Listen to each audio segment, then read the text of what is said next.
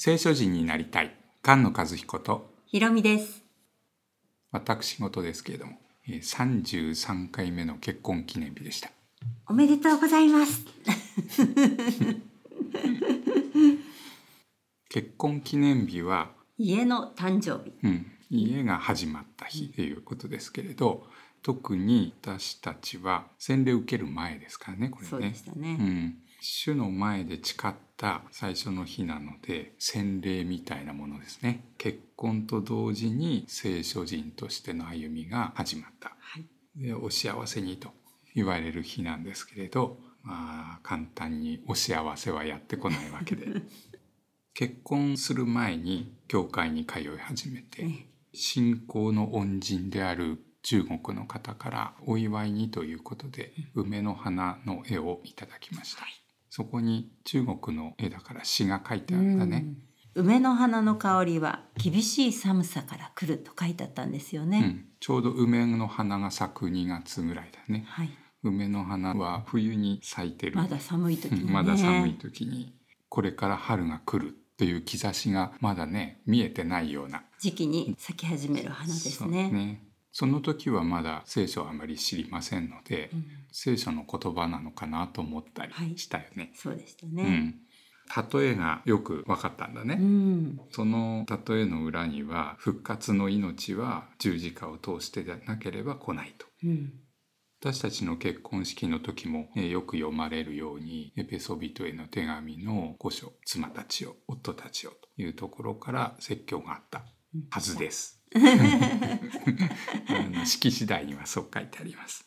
内容は残念ながら覚えていませんが、うん、あの時に読まれて結婚カウンセリングの時にも教えられてたんだと思うんだけど男は父と母を離れ妻と結ばれ二人は一体となる。その奥には偉大です。キリストと教会を指して言ってる。うーん。キリストと教会を指して言っているうーんうなるばかりでそうですね。ピンとこないね。ピンとこなかったですね。でその次に「それはそうとしてあなた方もそれぞれ妻を愛しなさい夫は敬いなさい」と「それはそうとして」っていう言葉がすごくホッとしてうん それでリスナーさんと話をしていたらリスナーさんも結婚カウンセリング受けてみたかったなと結婚30年ぐらいの方。そうだね、うん。じゃあ一緒にエペソを読みますかって言っちゃったのね。そうですね。でご提案してしまいました。提案してしまったのね。ちょっと甘く見てましたね。はい はい。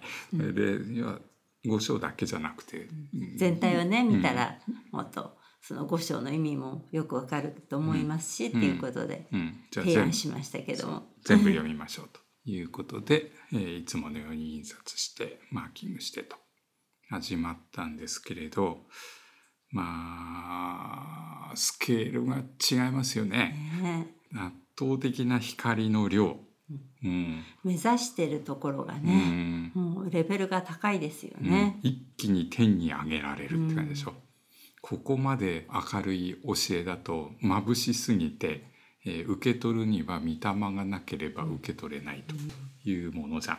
これって、ねうん栄光はもういっぱい出てくるし恵みだらけだし、愛にあふれてるし、うんでも自分たちがこの世的な目で見てる愛とか恵みとかと全然桁が違う。うん書いてありますよね。あの思うところのはるかに超えてっていうところもね思うとこ。ろ願うところのはるかに超えてっていう言い方もあるよね。うんでもう私たち見てるのがいつも下の方見てるから ちゃんと上見てって言われて、ね心の目がはっきり見えるようになって、そうですうね。ん。見てないでしょ。って。言われて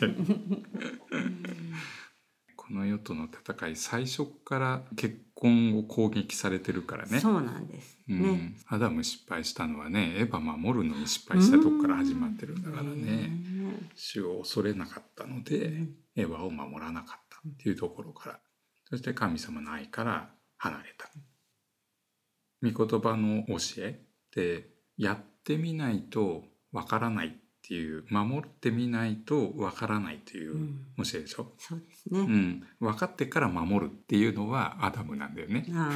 まず信じる。そう信じるそう見えないものをね、うん、信じるっていうことですそよねう。信じて行うなら分かる。まあ、言われてなかったわけではないけど、うん言われてもピンとこないんだよね、うん最初にね。ね。これ取って食べたら死ぬって死ぬ意味なんてそんなに分かるわけじゃないでしょ？細かくこういうことだああいうことだ、でも信じる。死を恐れて信じるなら理解するようになる、ね。本当の知恵を与えられていく。知恵の始めは死を恐れること、ね。うん。知恵ですうね。ん、だ到達したらこういうことが得られるってことを理解してからやるのはまあトレーニングとか訓練みたいなもの、でも取り組んでいる中でずっとやってたら到達しました。って言ってそれで初めてあそういうことだったんだ。ってことを知る。これ修行。修行ですうんね。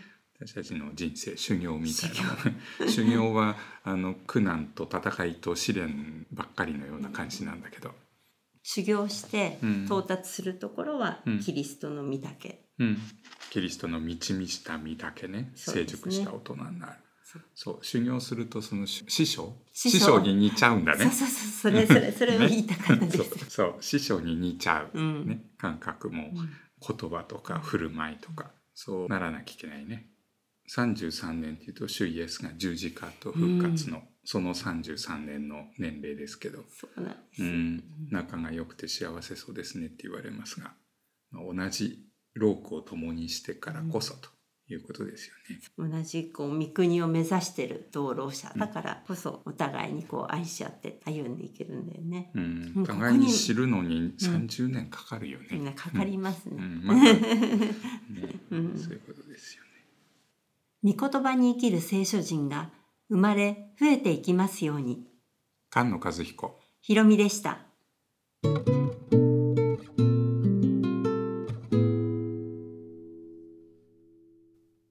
組の LINE 公式アカウントができました。友達追加すると配信案内が届きます。また、簡単にメッセージを送っていただけます。聖書人 .com のホームページに友達追加のボタンがあります。リクエスト、応援メッセージお待ちしています。